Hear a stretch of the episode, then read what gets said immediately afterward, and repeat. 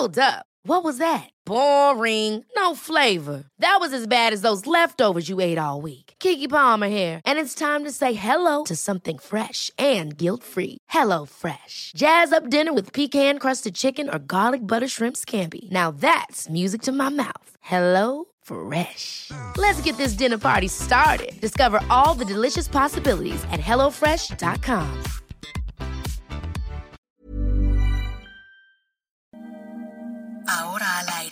a la una, con Salvador García Soto. Un encuentro del diario que piensa joven con el análisis y la crítica. A la una, con Salvador García Soto.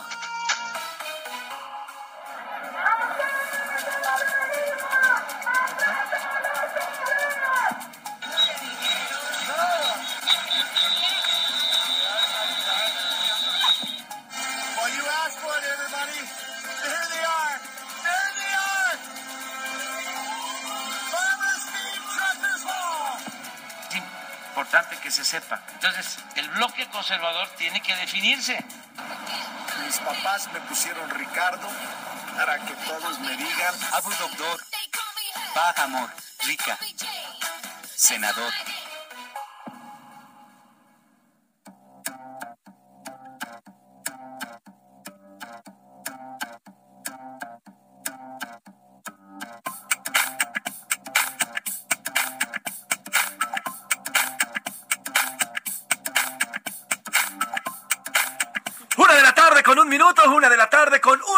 Bienvenidas, bienvenidos a la una con Salvador García Soto en el Heraldo Radio. Gracias por acompañarnos, por sintonizarnos en este viernes. Viernes, por fin viernes, que te quiero viernes, viernes 4 de febrero, el primer fin de semana de este hermoso mes que solamente nos dura 28 días. Gracias por acompañarnos a través de todas las frecuencias de esta gran cadena, que es como pocas en el país a nivel nacional. Y también gracias por sintonizarnos a través de las diversas formas de conectarse con nosotros, a través de las redes sociales, ahorita Pri nos va a contar, a través de todos los mecanismos y todo. Gracias por brindarnos eso, eso que ya nunca se recupera jamás, que es el tiempo y su atención. Gracias, gracias, gracias. A nombre del periodista titular de este espacio, Salvador García Soto, y yo soy José Luis Sánchez Macías, y le voy a informar en este rico y soleado viernes, donde aquí en la Ciudad de México tenemos 23 grados centígrados, hay algo de tráfico, si usted nos acompaña en, sus, en su automóvil, en los automóviles de aplicación, en los taxis, en los micros y en el transporte público, los saludamos y los abrazamos. Concluya bien su semana, concluya bien informado con nosotros. Tenemos muchos temas que contarle en este viernes, pero antes de informarle y antes de contarle y platicarle todo lo que le vamos a, eh, pues, a narrar en esta historia de nuestro país y a nivel internacional, porque también en el mundo pasan muchísimas cosas, saludo y abrazo a mi productora, compañera, amiga, Priscila Reyes. ¿Cómo estás, mi querido Jay? Oigan, el mejor día de la semana Gracias, tiene que gracias, ser el gracias. viernes. Sí, es viernes y es lo más trillado tal vez, pero bueno, ¿qué importa? Gracias a Dios es viernes, llegamos al fin de semana. Queridos radioescuchas, les mando un abrazo y qué bueno que están con nosotros. En las próximas dos horas, pues les vamos a informar, pero como es viernes, ya saben que hoy nos vamos pues un poquito más relajaditos. La verdad es que nunca está trillado. El viernes es viernes, qué ricura. Gracias a Dios, sí, gracias a Dios es viernes. Ya estábamos arañando el viernes. Eh, pues qué bueno, qué bueno que estamos aquí. Espero Oye. que estén cuidando su quincena porque Y 10 días faltan para ese día del amor y la amistad. Bueno, este febrero viene, viene cargadón. A ver, la próxima semana es el Super Bowl. Ya vamos a platicar con, con, con Oscar Mota. De este final que viene. De este sí. final que viene. Eh, que por cierto, bueno, ahorita les vamos a decir, pero el 14 de febrero va a iniciar justamente la vacunación 14. para los treintañeros. Si usted no tiene pareja, en una de esas, Allá liga. conoce al amor de su vida Entre vacunándose. y, ay, me duele, me duele. No, no llores, mi amor. Hola, disculpa. ¿te puedo acariciar mientras te vacunan? ¿Te puedo sobar donde te vacunaron? Por favor. No. Así que bueno, pues además viene Super Bowl, además, exactamente, además ya comenzó un evento deportivo en China, porque es lo como lo podemos decir. Un evento De deportivo... verano. No, no, no es de verano. Que diga, de invierno. Exactamente. Perdón, un evento deportivo De de invierno. invierno. en China. Digo, no podemos decir más porque nos porque pues es que pues, Va a empezar, no mira, puede. va a empezar la cotorriza, si ustedes lo recuerdan, en los juegos que ahora sí podemos decirlos, en los juegos pasados olímpicos, estuvimos haciendo lo mismo. De una vez se lo explicamos, no podemos decirlo, está protegido, no podemos decir tal cual lo que usted ya sabe que va a empezar. Y entonces estaremos cotorreando como la vez pasada igual, con todos los sinónimos habidos y por haber. Que O por sea, cierto, exactamente. Los próximos Juegos invernales. invernales. Así es, que se juegan en China, ¿no?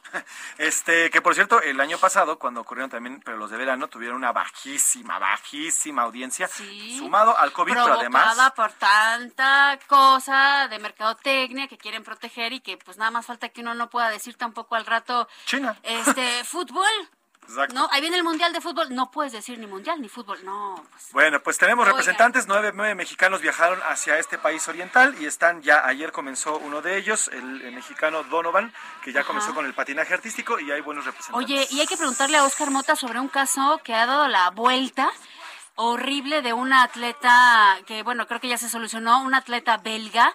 Ella publicó un video donde estaba llorando, llorando, llorando, llorando, porque cuando llegó le hicieron una prueba y tenía COVID. Y en lugar de aislarla en la Villa Olímpica, se la llevaron a quién sabe dónde. Le dijeron que le iban a aislar en la Villa Olímpica, pero se la llevaron a quién sabe dónde. Y le dijeron que le faltaban 14 días de aislamiento, lejos de Villa Olímpica, con absolutamente nadie que la rodeara. Posteó un video llorando diciendo que no, que, ¿Qué le sugerían? Porque ella no sabía si podía sobrevivir así, ¿eh? a ese grado, los 14 días que le faltaban. Y entonces, pues dieron como solución ir por ella y llevarla a una zona de aislamiento allá en la Villa Olímpica. Entonces, mi querido Oski Moti, te vamos a preguntar de esto porque es uno de esos tantos casos que está sucediendo eh, en esta justa invernal. Ahorita Oscar está anotando, sí, ahorita, ahorita, Sí, ahorita, sí ahorita lo lo. Y bueno, pues tenemos muchísima más información, ahorita les vamos a contar, pero por pronto, Pris, ¿qué te parece si saludamos a todas las frecuencias, a las ciudades que nos escuchan, que nos sintonizan y los abrazamos, los abrazamos con mucho cariño? Aquí nada más una corrección. Donovan compite el lunes. Hoy fue abanderado, nos Ah, bueno. comenta nuestro queridísimo Oscar Mota. Perfectísimo. Y los abrazos que mandamos ya es para todos los que nos escuchan en Ciudad del Carmen, en Coatzacoalcos. Qué gusto. Gracias por estar con nosotros. Colima, Culiacán, Guadalajara, La Laguna, en McAllen, en Monterrey, en Morelia, en Oaxaca, en San Luis Potosí, que por cierto, este es el mes de San Luis Potosí. Vale. Y este viernes es la primera entrega, ustedes lo saben, siempre tenemos un mes de todas las estaciones en las que se escucha el Heraldo Radio y a la una. Y entonces, esta vez le tocó a San Luis Potosí y todos los viernes hay una entrega sobre cosas que no sabían o que deben de saber. Si ustedes no son de San Luis Potosí, hablamos sobre gastronomía y también platicamos con personas que nacieron en San Luis Potosí y siempre nos platican. Entonces, un abrazo grandísimo a San Luis Potosí 96.9,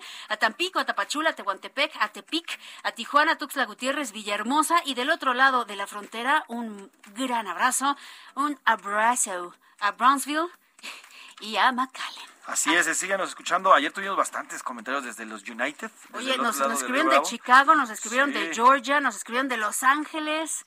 Oye, a ver si al rato te pones, Muchos. Rub, la, la de la noche que Chicago murió, que está muy buena. El rolón para, para los amigos de Chicago. Pero bueno, además, bueno, saludamos a todas y a todos ellos. Gracias, gracias por compartirnos y por estar con nosotros en esta tarde de viernes. Y tenemos muchos temas, mi Pris. Por lo pronto, 22 grados centígrados aquí en la capital, 6 va a ser la mínima cerca de la medianoche y eh, 24 grados ya por ahí de las 4, 3 y media, 4 de la tarde. Un sol que va a caer rico y a plomo aquí en la capital. Así que cuídese. De todas formas, en la sombrita todavía medio se siente el invierno. ¿eh? Así que diga, qué bruto, cómo está haciendo frío. No, pero sí en el norte.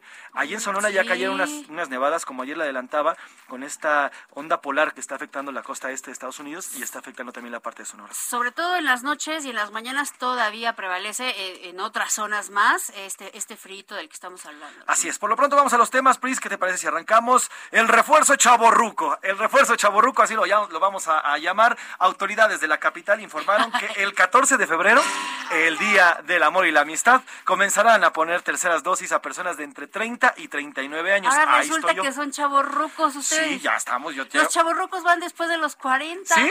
Sí, claro, pues es juventud todavía. Ah, sí, ah, bueno, entonces yo soy un chamaco. Eres un chamaquini. 37 años, bueno, pues vio que ya me siento, ya no me siento ni tan de joven. Decía mi mamá hoy en la mañana, ya estoy más cerca de los 40 que de los 20. Entonces eso ya es chaborruco. Híjole, yo también tengo un hermano que siempre que uno cumple años te dice, ay, te faltan tantos, y te dice la década que sigue. ¿Y cuándo vas a disfrutar el presente? Ah, no, Pero bueno, bueno, a todas, sigamos, a todas sigamos. márgaras. Y luego, siguiente tema, Pris. Avanza investigación. La Fiscalía de Puebla dio a conocer ya que detuvieron a dos mujeres como presuntas responsables de ingresar el cuerpo del bebé Tadeo. Este terrible caso impactante aquí en nuestro país. Eh, ellos metieron, si ustedes lo recuerdan, al bebé Tadeo al penal de San Miguel, donde lo abandonaron en un contenedor de basura. Así es, este terrible caso que gracias a, pues, a la organización Inserta de Saskia Niño de Rivera se pudo conocer y mire, se pudo resolver. De ahí la importancia y la relevancia del periodismo y también de las organizaciones no gubernamentales. No por autoridades, no por vigilancia, estamos hablando de un penal, no por ningún tipo de autoridad. Simplemente por este tipo de investigaciones. Una más esta tarde, el juez de control Gardner Alejandro Villar revisará si el presunto delito de ejercicio indebido del servicio público, por el que Rosario Robles se encuentra tras las rejas desde hace poco más de dos años, sigue vigente. Veremos qué es lo que se define hoy en la tarde. Ya su hija Mariana Moguel le pidió a este eh, este juez Gatter Alejandro Villar, pues que actúe conforme a derecho, porque pues el tema por el que está en su madre en la cárcel no es por lo que debería estar o así lo considera ella. Y en los deportes con Oscar Mota, Duro Carrillo y Sara Schlepper portaron la bandera nacional en la inauguración de la competencia invernal en China. Les presentaremos una charla exclusiva con Jonathan Soto, atleta mexicano que también va a competir allá. Una, una charla que sostuvo Oscar Mota eh, con él muy interesante. Y también el regaño del jefe Emilio Azcarra Gallán, ¿eh? Fue a Cuapa a jalarle prácticamente las orejas al América, al señor América, ante los malos resultados. Y este fin de semana, pues se reanuda la Liga MX. Así es, bueno, pues como ve, tenemos muchísima información. Además, también platicaremos ayer por la noche, ya muy cerca de las nueve y media de la noche, eh, se reportó pues la muerte de un empresario, un hombre importante para nuestro país, eh, el señor Alberto Balleres, murió ayer a los 90 años de edad.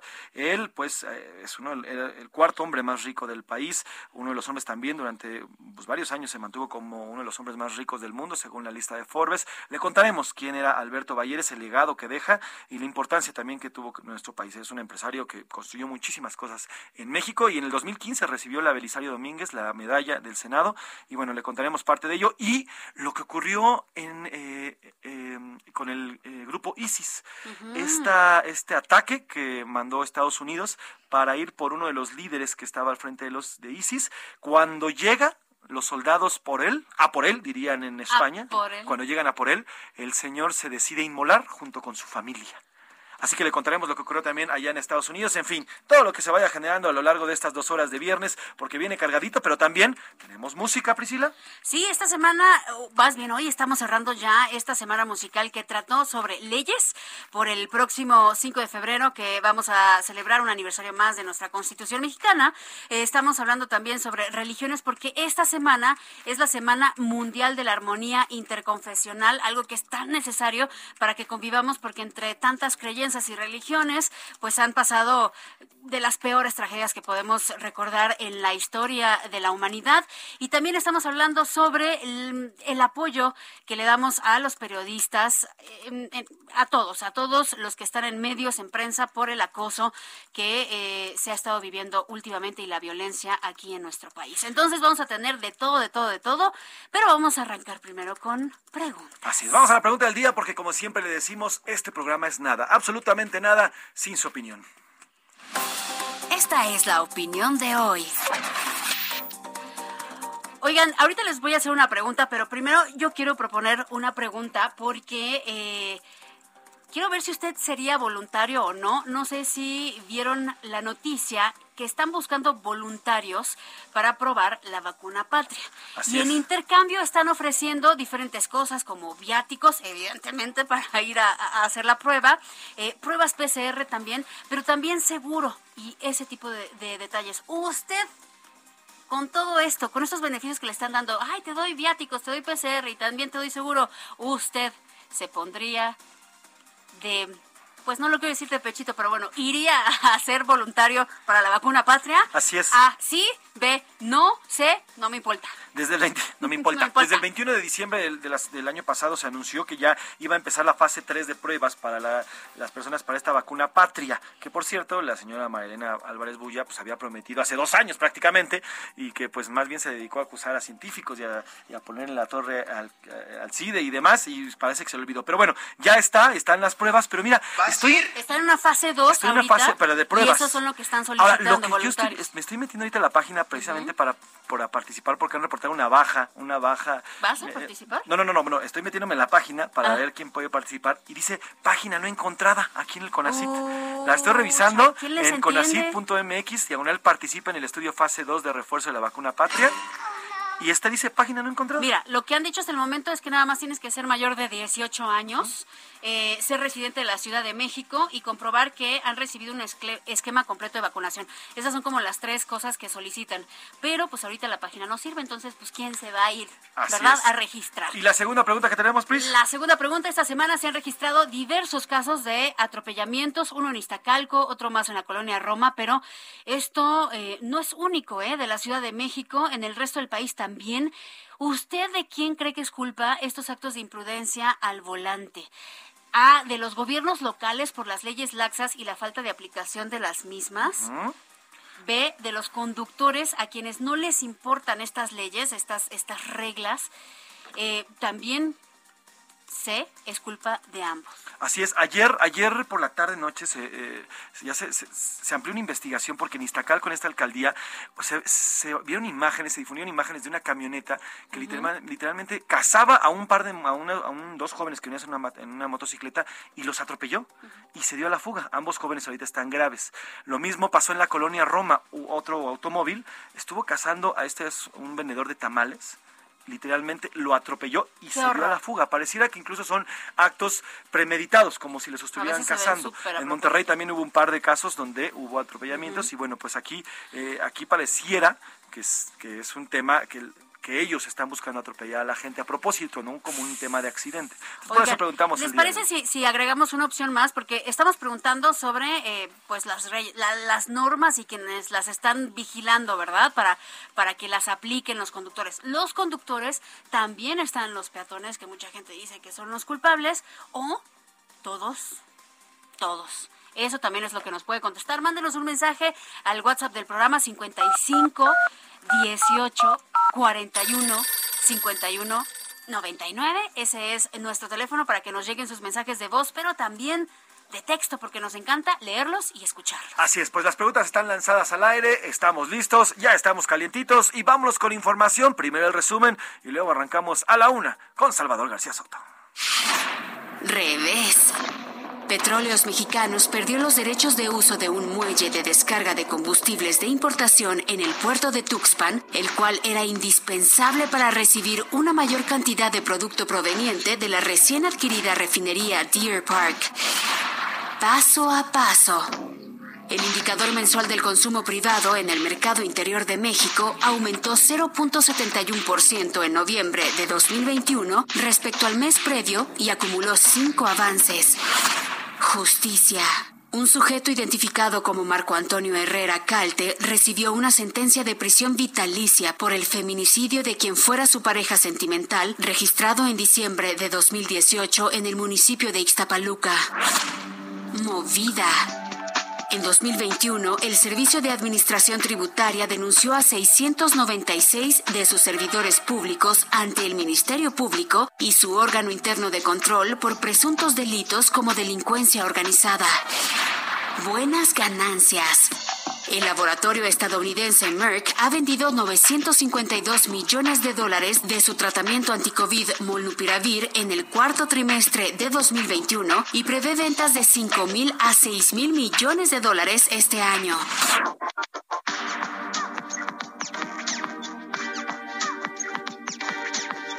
Una de la tarde con 17 minutos, una de la tarde con 17 minutos. Y miren, hablando de los chavorrucos, vamos a escuchar una canción que por allá de los años 2000, cuando los muchachos se encontraban pues en pleno, en pleno, ya no eran discos, ya eran antros, ya, ya los llamamos así, se escuchaba más o menos así.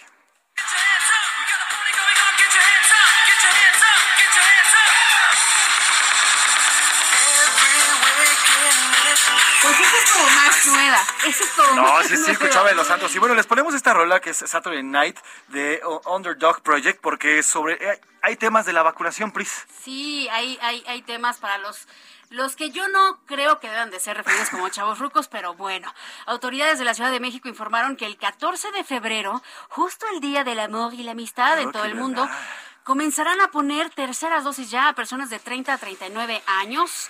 El viernes 11 de febrero eh, van a anunciar ya las sedes para todas estas vacunaciones, pero bueno, ya se sabe. 14 de febrero, refuerzo de 30 a 39 años. Así es, se trata de ya de este refuerzo. Hoy concluye el refuerzo para las personas de entre 40 y 49 años y eh, también eh, a partir de este 14 de febrero va a ser la aplicación para los jóvenes, o como tú dices, de 30 a 39 años. Que por cierto hubo muchas quejas, ¿eh? Mucha, mm, yo escuché a muchas personas quejarse sobre el refuerzo de 40 a 49, que fuera, que decidieran que fuera Sputnik. ¿Por qué?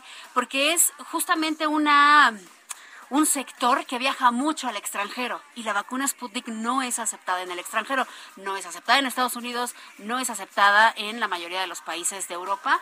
Entonces hubo muchísimas quejas de que seleccionaran este refuerzo para las personas de 40 a 49 años. Sí, de hecho es porque no ha sido aprobada por eh, la Organización Mundial de la Salud y esto no es, eh, pues no es válido para muchos países. Pero mira, sobre sobre eh, es la Sputnik, hoy Rusia ya no solamente la aprobó como tema de emergencia, sino ya la tiene, o a partir de hoy, de este viernes, allá en Rusia ya la tiene aprobada de manera permanente es decir, que ya se encuentra como una vacuna de, uso corriente y ya con esto se puede adquirir en cualquier farmacia y en cualquier lugar allá en, Rusia. El tema es que Rusia no ha entregado información que le ha solicitado la OMS y es por eso que no pueden corroborar ciertos detalles para eh, que tenga esta validación, digamos, en, estos países como Estados Unidos y diferentes de Europa. Que esa es la única queja en realidad, porque la vacuna funciona y funciona bien, tan es así que en alcaldías como la Gustavo Maderos y Iztapalapa donde fue colocada esta vacuna, bueno, pues se redujo bastante el tiempo, eh, los contagios y muertes. Hasta sales hablando ruso, pregúntenle a Rubén que llegó hablando ruso y más fuerte y con un brazo biónico. Rubenovsky ya lo llamamos. Bueno, mientras tanto aquí en la capital continúa la aplicación del refuerzo contra COVID-19 para estas personas de 40 a 49 años. Eh, las alcaldías, va a ser en todas las alcaldías, hoy le toca a las letras O, P, Q, R y mañana terminará de la S a la Z. Así que si usted no se ha puesto este, este repuesto, eh, ese refuerzo, hágalo porque es importante. Acuérdese que ahorita Omicron está afectando principalmente a las personas que no están vacunadas. Si usted no está vacunado, aguas. Si usted no está vacunada, aguas, porque Omicron los afecta. Hablando de vacunación en Chiapas, Chiapas es el estado con mayor eh, rezago en el país. Los pueblos originarios muestran resistencia, mucho, mucha, mucha resistencia a la dosis y también a las medidas sanitarias.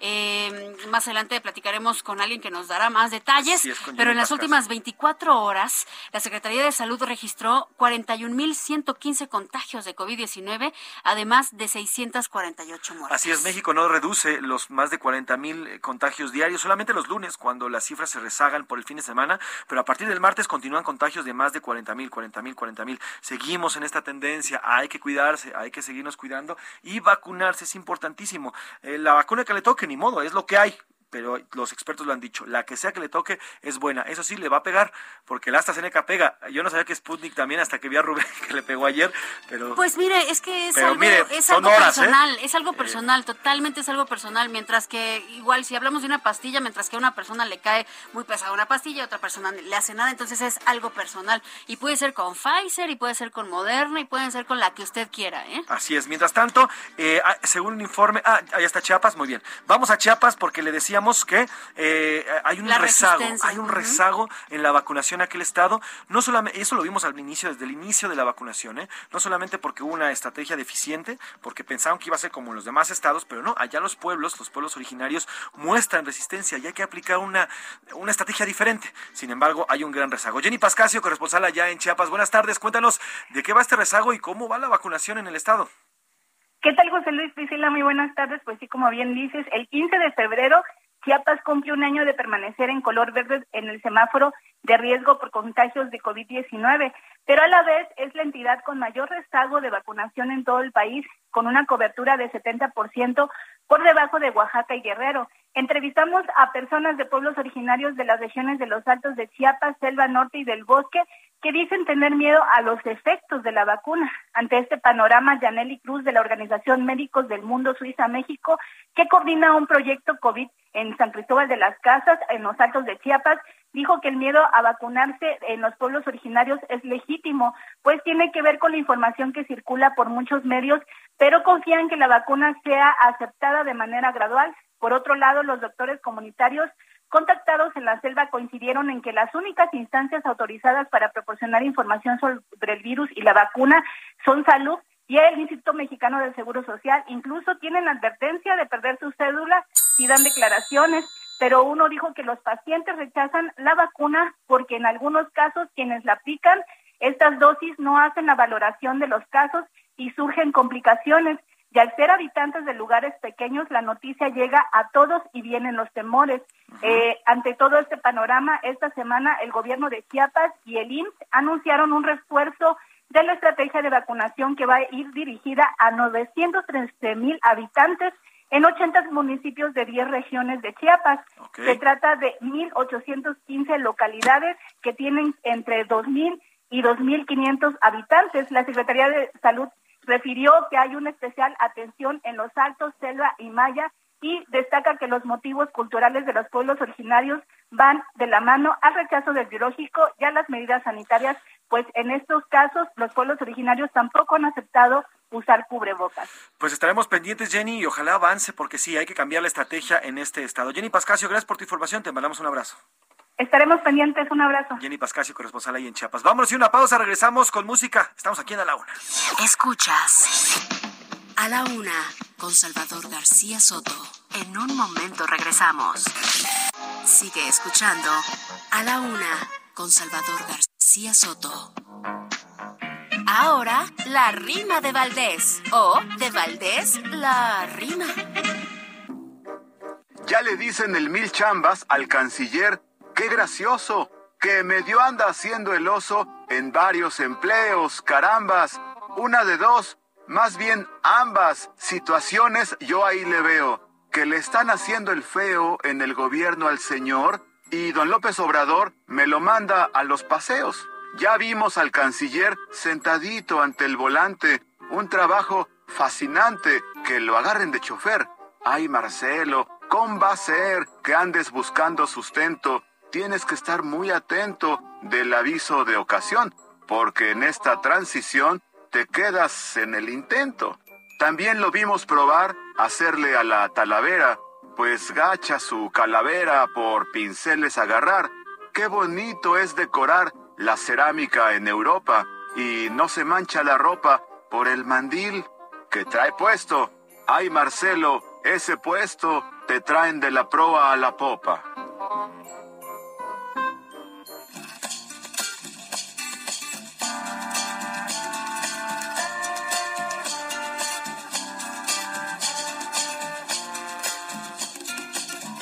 Pedi a Oxalá, meu pai Ogum e Emanjá, mamãe Oxum e todas as crianças. Pra me dizer o que fazer, pra minha fé eu não perder, olhar pra frente e sempre acreditar.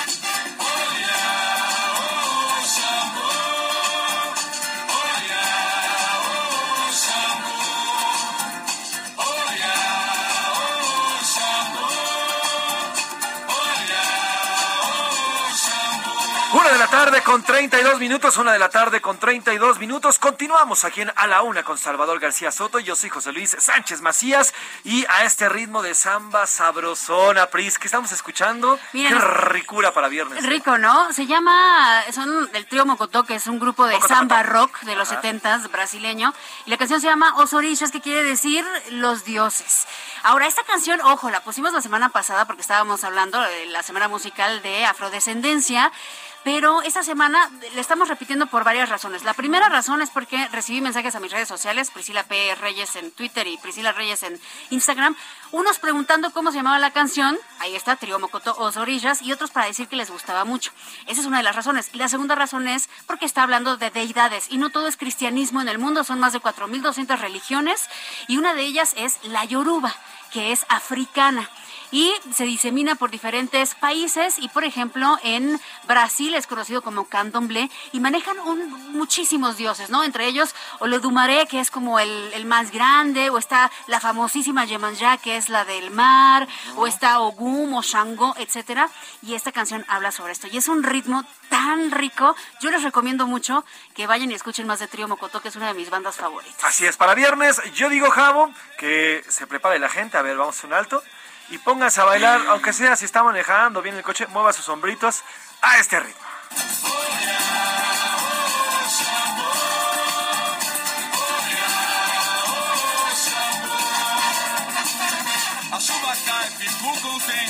Raio forte cai na minha frente pra confirmar que está aqui.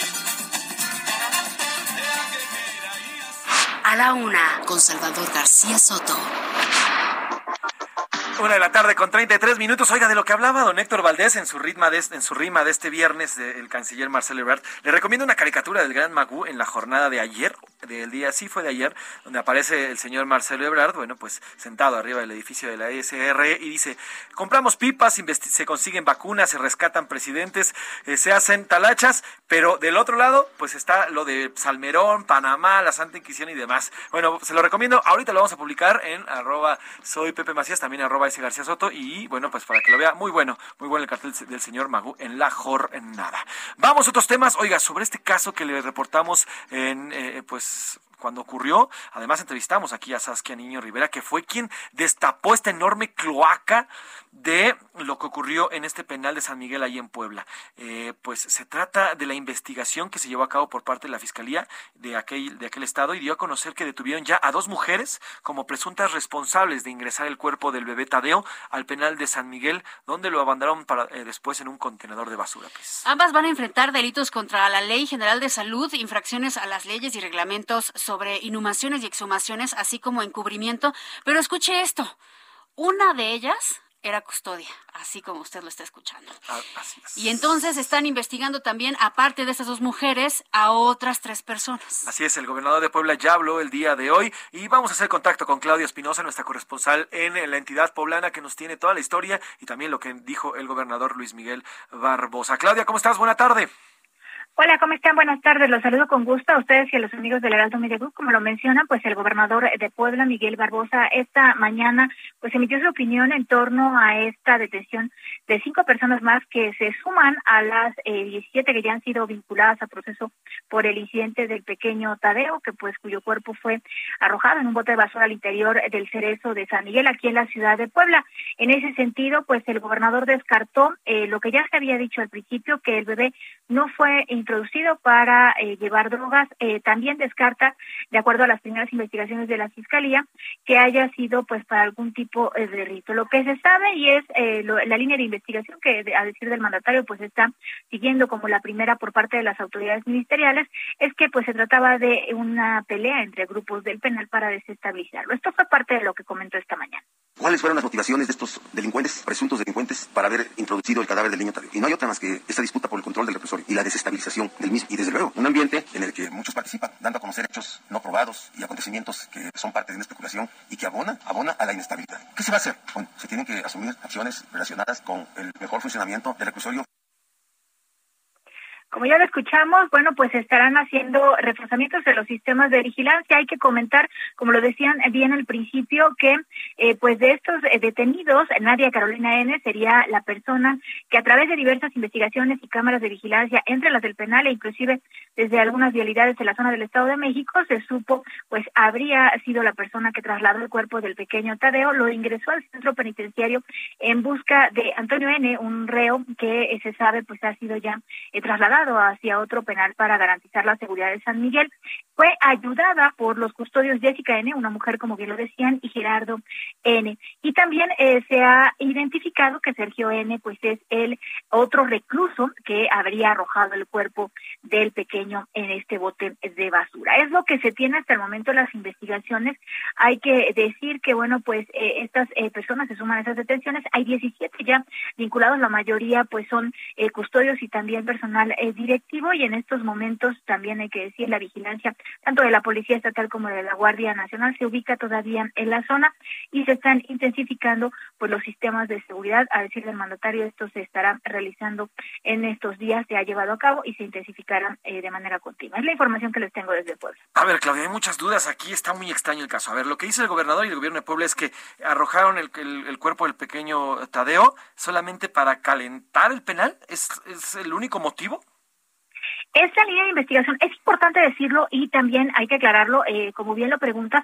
Esta mañana el gobernador dijo que eh, la persona que lo ingresó, es decir, Nadia Carolina, eh, se había reservado en primera instancia todavía la declaración, es decir, ella será pieza fundamental para confirmar pues eh, lo que se quiere saber, ¿no? ¿Cuál fue el motivo? La línea de investigación que se descartó desde un inicio, eh, de acuerdo a la declaración del fiscal de Puebla, Gilberto Higuera, es que el pequeño hubiera sido introducido para llevar droga porque eh, las lesiones que presentaba, las eh, pues eh, cortaduras que tenía, pero venían de estas intervenciones quirúrgicas que se eligieron cuando tenía vida y no han sido modificadas. Esto eh, se descartó desde el principio por el peritaje que se le hizo a su cuerpo. todavía, eh, y una de las versiones que se descartaron es que hubiera sido utilizado para un rito. Hasta el momento, la línea de investigación va más enfocada justamente para eso que mencionas, para desestabilizar por un control del penal, pero es importante. Falta esta declaración que será eh, clave para poder esclarecer, pues, esto que todo el mundo quiere saber. ¿Cuál fue la causa por la que un pequeñito, pues, fue exhumado de manera ilegal y llevado hasta el penal y simplemente, pues, su cuerpo arrojado a la basura de este cerezo aquí en Puebla? Ah, también hay otro tema, Claudia, importante. La ruta que siguió el cuerpo. Salió de Iztapalapa, pasó prácticamente por toda la ciudad, eh, por toda la Zaragoza y llegó hasta Puebla. ¿Se sabe algo? Hay una, están coadyuvando las fiscalías de la ciudad y de Puebla para identificar esta ruta, porque no la puede ser cualquiera, tiene que ser traficantes de este tipo de, eh, eh, pues de cuerpos. Así es, eh, de acuerdo a lo que hoy en la mañana también eh, decía el gobernador, se identificó justamente Nadia Carolina por estas eh, cámaras en el apoyo que tiene la Fiscalía de la Ciudad de México con la de Puebla y se estableció esta ruta. La ruta como tal no se ha dado a conocer porque todavía se están integrando las investigaciones. Como ellos apenas han detenido, han sido detenidos, se tiene que esperar a que se califique de legal la orden de prisión y posteriormente a que se vinculen a proceso. Por ello, pues no se dieron más detalles en torno a eso, pero sí eh, resaltaba el mandatario esta mañana que hay esta colaboración y a través de videos tanto de la zona de este eh, cementerio como de la zona del penal y de las cámaras que existen aquí en la ciudad de Puebla se identificó que fue esta persona a través de un vehículo como eh, pues llegó el cuerpo del pequeño. Ahora, por último, Clau, María del Rayo Mendoza Farfán renunció, no duró ni cuatro días en el penal. ¿Qué se sabe? ¿Por qué renunció? ¿Qué fue lo que pasó? Esta versión fue descartada eh, prácticamente a los eh, 40 minutos que salió hace algunos días. La propia Secretaría de Seguridad Pública emitió a través de sus redes sociales y bueno, ya hace eh, tres días, eh, una, al día siguiente que se dio a conocer esta versión por redes sociales, el mismo gobernador dijo que ella eh, permanece firme en la dirección del reclusorio del penal de San Miguel. Es decir, se descarta que hubiera renunciado y que bueno, pues hubiera existido esa presión. Sí ha, sí ha señalado el gobernador que ha habido estos intentos de presionar, pero eh, él recalca que en estos momentos eh, sigue firme esta esta persona, María del Rayo, como directora del penal de San Miguel y que se cuenta pues con todo el apoyo. Los operativos de vigilancia de la Policía Estatal y de la Guardia Nacional no se han eh, suspendido desde que ocurrió este lamentable incidente. Bueno, pues vaya nidito de víboras que tiene ahí en ese penal, vaya nidito porque es de preocuparse, no solamente por lo que ocurrió con la, con la directora, o al menos si dicen por ahí, si el río son es que agua lleva, sino también por lo del bebé Mateo y todo lo que ocurre dentro de este penal. Claudia, gracias por tu reporte y estamos en contacto. Estamos pendientes. Muy buena tarde. Claudia Espinosa, reportera y corresponsal allá en Puebla. Pues, ¿Qué caso? ¿Le rascan más? Sí, así es. Y más asquerosidad. Así es. Oigan, vámonos una nota de último momento, porque en la caseta de Palo Blanco, allá en Guerrero, hubo un enfrentamiento, un enfrentamiento eh, entre eh, elementos de la Guardia Nacional y normalistas de Ayotzinapa que intentaron tomar esta caseta, pero fueron desalojados. Ahí está Carlos Navarrete, está en el punto de este enfrentamiento y nos informa. Carlos, buena tarde. Buenas tardes, buenas tardes al auditorio. Efectivamente, nos encontramos en este momento en la caseta de Palo Blanco de la Autopista del Sol donde hace unos minutos concluyó una confrontación entre agentes de la Guardia Nacional y policías del Estado con estudiantes de la normal de Ayotzinapa. Aproximadamente a las 11 de la mañana, los normalistas llegaron a este punto, intentaron tomar la caseta para realizar un volanteo con los automovilistas y también solicitar operación voluntaria. Sin embargo, como ocurrió la semana pasada, ya los esperaban en este lugar los elementos de seguridad. Estamos hablando de cientos de eh, agentes quienes les impidieron tomar la caseta. Hubo varios minutos de diálogo, los, las autoridades trataron de convencer a los normalistas de que se retiraran y justo cuando los estudiantes aceptaron no tomar la caseta y regresar a la normal, retornaban ellos hacia la capital del estado y fue en ese momento donde comenzó la confrontación. No se sabe aún qué lo detonó, un grupo de policías que empezó a, a, a confrontarse con los normalistas y esto detonó en todo un operativo gigantesco en este momento los cuatro carriles de la autopista del Sol están bloqueados por los agentes, no hay paso para los automovilistas, justamente porque este lugar está lleno de piedras, aún residuos del gas lacrimógeno, bombas molotov, petardos, y no se conoce hasta este momento el resultado, no han reportado personas lesionadas, tampoco detenidas, eh, y hasta este momento eh, vamos a estar atentos de lo que digan las autoridades. Seguiremos en este lugar. Carlos, estaban reportando que eh, al parecer los estudiantes, estos manifestantes, se robaron o tomaron un tráiler con la marca Soriana y lo estrellaron o, por lo menos pretendían atropellar a los elementos que estaban intentando recuperar la caseta. ¿Esto ocurrió de verdad? Efectivamente, justo cuando los estudiantes se replegaron, había una distancia de aproximadamente 200 metros entre los normalistas y los agentes en ese momento los estudiantes se apoderaron de un tráiler de Soriana, eh, bajaron de la unidad al chofer eh, y pues lanzaron el vehículo sin chofer, eh, sin frenos, con el motor encendido hacia donde se encontraban los agentes. Eh, los elementos reaccionaron rápido, abrieron el paso, el, el tráiler pasó a un costado de ellos, pasó también por la caseta de cobro y concluyó, terminó estampándose con un módulo que se encuentra a escasos 200 metros de este lugar. Hijo, qué peligroso lo que hicieron estas personas. ¿Te parece, Carlos, si escuchamos el momento cuando este tráiler, es un tráiler largo, de, no es de doble caja, pero es un tráiler larguísimo de esta marca de supermercados? Vamos a escucharlo, Carlos, si te parece el momento. Claro, adelante. Es un camión de...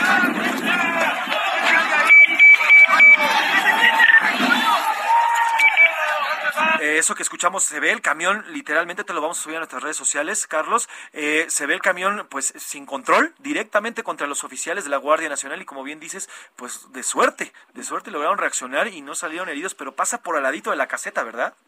Efectivamente, el, el tráiler pasó al lado de los agentes, pasó, atravesó la caseta, prácticamente uno de los módulos de cobro, no se impactó contra la estructura, pero concluyó impactándose contra un módulo de información.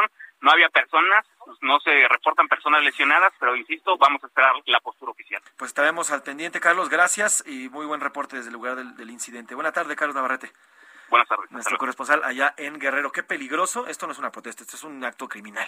O sea, literalmente soltaban un camión y a quien le tope y a quien le pegue. Y otra vez un tráiler, otra vez una historia de un tráiler. Sí, aquí la, diferencia es que lo tomaron estos personajes que estaban tomando la caseta de palo blanco, se, lo dejaron así, literalmente bajaron al chofer y lo dejaron Qué vamos, a subir, vamos a subir ahorita la imagen. Claro que, es un acto criminal. De la magnitud de lo que ocurrió. Y bueno, pues afortunadamente ya fue retomada el, diálogo, ya está tranquila la zona. Sin embargo, bueno, pues aún está ahí entre una tensa calma, dirían, dirían por ahí. Oiga, y hablando de la Guardia Nacional, eh, primero vamos con el tema de Rosario Robles. Esta tarde, esta tarde, eh, como la adelantamos desde ayer, hoy el juez de control, Gatner Alejandro Villar, revisará si el presunto delito de ejercicio indebido del servicio público por el que está vinculado a proceso Rosario Robles continuará vigente. Mire, la audiencia va a ser a las 4 de la tarde en el Centro de Justicia Penal Federal, en el Reclusorio Sur, por el caso de la llamada estafa maestra que conocemos. Eh, si ya prescribió, el juez podría ordenar la libertad de la exfuncionaria. La defensa de Robles Berlanga, pues indicó que será por medio de una videoconferencia por las secuelas que tiene ya tras su contagio de COVID-19. Ella permanece en el penal de Santa Marta, Acatitla, y sobre esto ayer por la tarde su hija Mariana Moguel habló de esta audiencia en sus redes sociales y llamó al juez Gánter Alejandro Villar pues a que actúe conforme derecho. Vamos a escuchar la medida cautelar, sino más bien es este amparo que se ganó, que el noveno tribunal colegiado otorga a la defensa de mi madre. Este asunto que va a analizar este juez Ganter es de fondo. ¿A qué se refiere? Pues este amparo que se gana tendrá que realizar la derogación de una ley federal. El delito del ejercicio del servicio público, este, en su modalidad de omisión, se encuentra derogado si un delito es derogado, por, no, si existe una ley posterior de su fecha, pues por supuesto que, que este puede ser cancelado. Entonces, este noveno tribunal eh, colegiado reconoció la violación a los derechos humanos de mi madre y exige y otorga este amparo para que el juez Ganter haga esta audiencia para revisar de fondo el, este asunto tan importante que es el Pues así, así Mariana Moguel confía una vez más, ya me parece que es la quinta revisión del caso. Eh, en las cuatro anteriores lo echaron para atrás, le mantuvieron por el mismo, el, eh, el mismo argumento, ¿eh? el riesgo de fuga, literalmente. Entonces, bueno, pues eh, veremos qué es lo que decide hoy este juez. Eh, en punto de las cuatro de la tarde inicia esta audiencia y a ver qué futuro le depara a Rosario Robles, exsecretaria de Desarrollo Social y de la SEDATU en tiempos de Enrique Peña Nieto. Vamos a otros temas. A la una, con Salvador García Soto. Ya le adelantábamos al inicio del espacio y anoche, anoche a los 90 años de edad falleció el empresario mexicano Alberto Bailleres, el consejero eh, honorario del grupo VAL, eh, un conglomerado de empresas que tiene empresas importantes en nuestro país como Palacio de Hierro, GNP y Grupo Peñoles. Eh, se, jubiló, se, jubiló, en abril pasado, pero bueno, pues falleció este año, eh, falleció el día de ayer a los 90 años de edad. Pues. En 2015 el Senado le dio la máxima distinción del Estado mexicano a un ciudadano que era la medalla Belisario Domínguez y el año pasado se ubicó en el cuarto lugar del ranking de las personas más ricas del país de la revista Forbes, pero tenemos más detalles en una pieza que nos preparó nuestro compañero Iván Márquez. Iván Márquez nos cuenta quién era el empresario, el empresario que falleció ayer, Alberto Balleres. Alberto Balleres era la columna vertebral del ITAM, empresario economista originario de la Ciudad de México. De acuerdo a la lista de Forbes del año pasado, era el cuarto hombre más rico en México con una fortuna evaluada en 10.480 millones de dólares.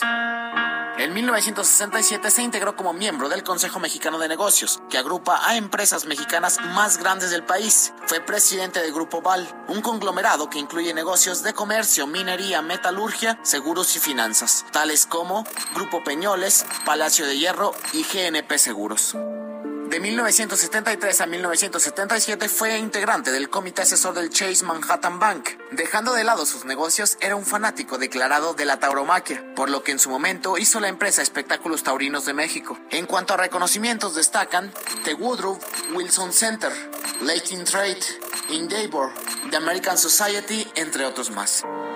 Incluso, en 1999, la Asociación de Exalumnos del ITAM le concedió el doctorado honoris causa como símbolo a su liderazgo. Y para 2015, el Senado le otorgó la medalla Belisario Domínguez.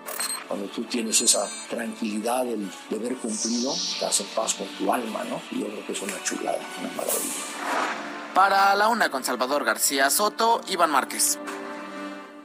Así está, descansa en paz el empresario, un hombre, un hombre que la verdad revolucionó no solamente el tema del, eh, de las tiendas departamentales, porque es lo que hizo esta, esta empresa, sino también le, el tema de la minería, era incluso llamado como el rey de la plata con, uh -huh. con el grupo Peñoles, eh, y todo un empresario, un empresario de avanzada y un empresario importante. Y hoy el presidente habló de él. Sí, lamentó la muerte, por supuesto, del empresario y mandó el pésame a sus familiares, amigos, empleados de la empresa también que fundó. Comentó que ayer se comunicó con Alejandro Balleres, hijo del empresario, y les mandó un abrazo. Recordó que lo conoció hace más de 20 años cuando se desempeñó como jefe de gobierno de la Ciudad de México y que no coincidían en todo, pero mantuvieron una relación de respeto. También destacó la estrecha relación que mantuvo con el empresario. Escuchemos. Enviamos nuestro pésame a todos los familiares, a los amigos, a los trabajadores de las empresas que fundó Alberto Valleres. Estoy seguro que Alejandro va a seguir administrando con responsabilidad, eficiencia las empresas, van a seguir invirtiendo en México en todos sus negocios. Estamos hablando de la pérdida de uno de los más importantes empresarios de México pues importante, descanse en paz este empresario. Y mire, nada más como, como un dato. Eh, la empresa Peñoles, la empresa de, eh, minera, el ramo minero del grupo Val, eh, el, era el mayor productor de plata a nivel mundial. A nivel mundial. Eh, de hecho, este grupo Peñoles consolidó al grupo Val como uno de los grupos más importantes a nivel internacional y además como la mayor productora de plata en el mundo. Está entre las 10 mayores exportadoras mexicanas.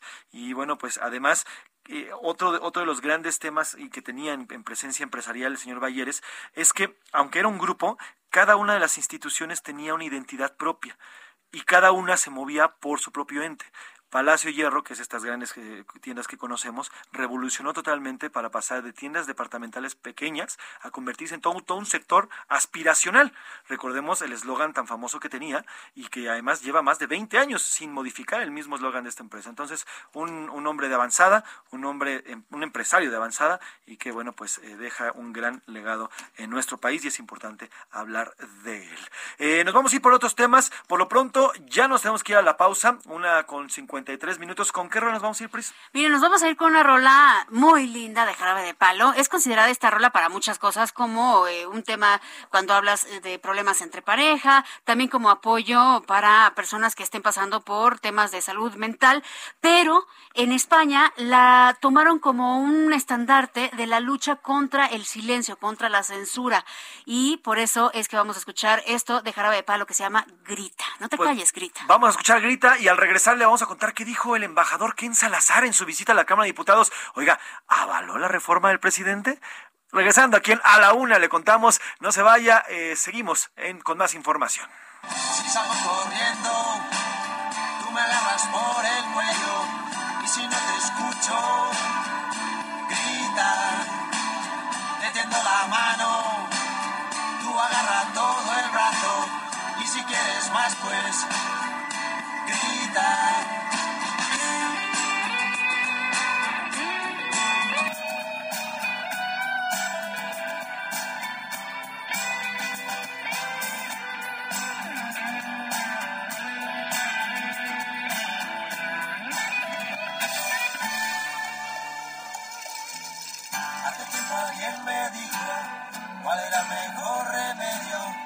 Cuando sin motivo alguno se te iba el mundo al suelo. Y si quieres yo te explico en qué consiste el misterio, no hay cielo más. Escuchas a la una con Salvador García Soto. En un momento regresamos. Ya estamos de vuelta con A la una con Salvador García Soto.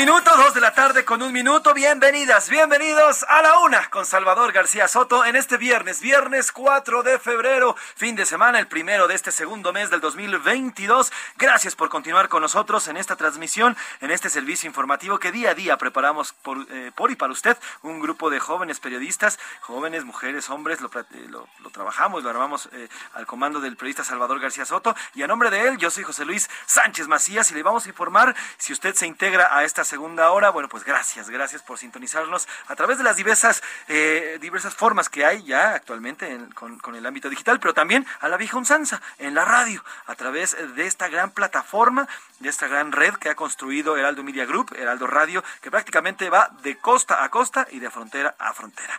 Así que tenemos mucho más por compartirle, por, por informarle en este viernesito caluroso, pero antes, antes tengo que saludar a mi amiga, productora, compañera, Priscila Reyes, la ojía azul, Priscila Reyes. ¿Cómo están todos, querido Jay? Muchísimas gracias. Radio Escuchas, bienvenidos a la segunda hora. Todavía tenemos muchísimo más. Y más música como lo que están escuchando ahorita de la reina del pop, Madonna. Qué buena rola, ¿eh? Like a Prayer, una canción de 1989. Y aquí está una de las razones por las cuales es llamada y considerada la reina del pop, porque fue un escándalo en por Sí. donde ustedes lo quieran ver. Estamos en esta semana que estamos hablando también, entre, otro- entre otros temas sobre religión. Y bueno, con esto hagan de cuenta que tal cual así prendió en sus, eh, en las cruces que salían en el video, que estaban con llamas ardientes, así le prendió también el ánimo al Vaticano, reprobó y censuró a Madonna durante eh, muchísimo tiempo por una canción que venía en un disco en donde siempre preguntaba qué pasa si me enamoro con alguien de la iglesia, qué pasa, por qué la iglesia maltrata a comunidades afroamericanas, porque, o sea, una crítica durísima en cuanto a lo social. Y luego presenta, es esta canción más presentada con un ambiente totalmente erótico y sensual, un escándalo absoluto con esa canción de Like a Prayer de estamos hablando 1989. 33 años. Esto fue toda una revolución. Este, incluso aquí en México, cuando vino a presentarse, justamente antes me acuerdo de, de, Michael Jackson, eh, bueno, pues había en los programas de radio y televisión prácticamente, sin decirlo, pues, prohibían ir a ver a, la señora Madonna por este tipo de contenidos y este tipo de música que al final fue revolucionaria totalmente. No, bueno, si ahorita... Siempre, siempre revolucionaria.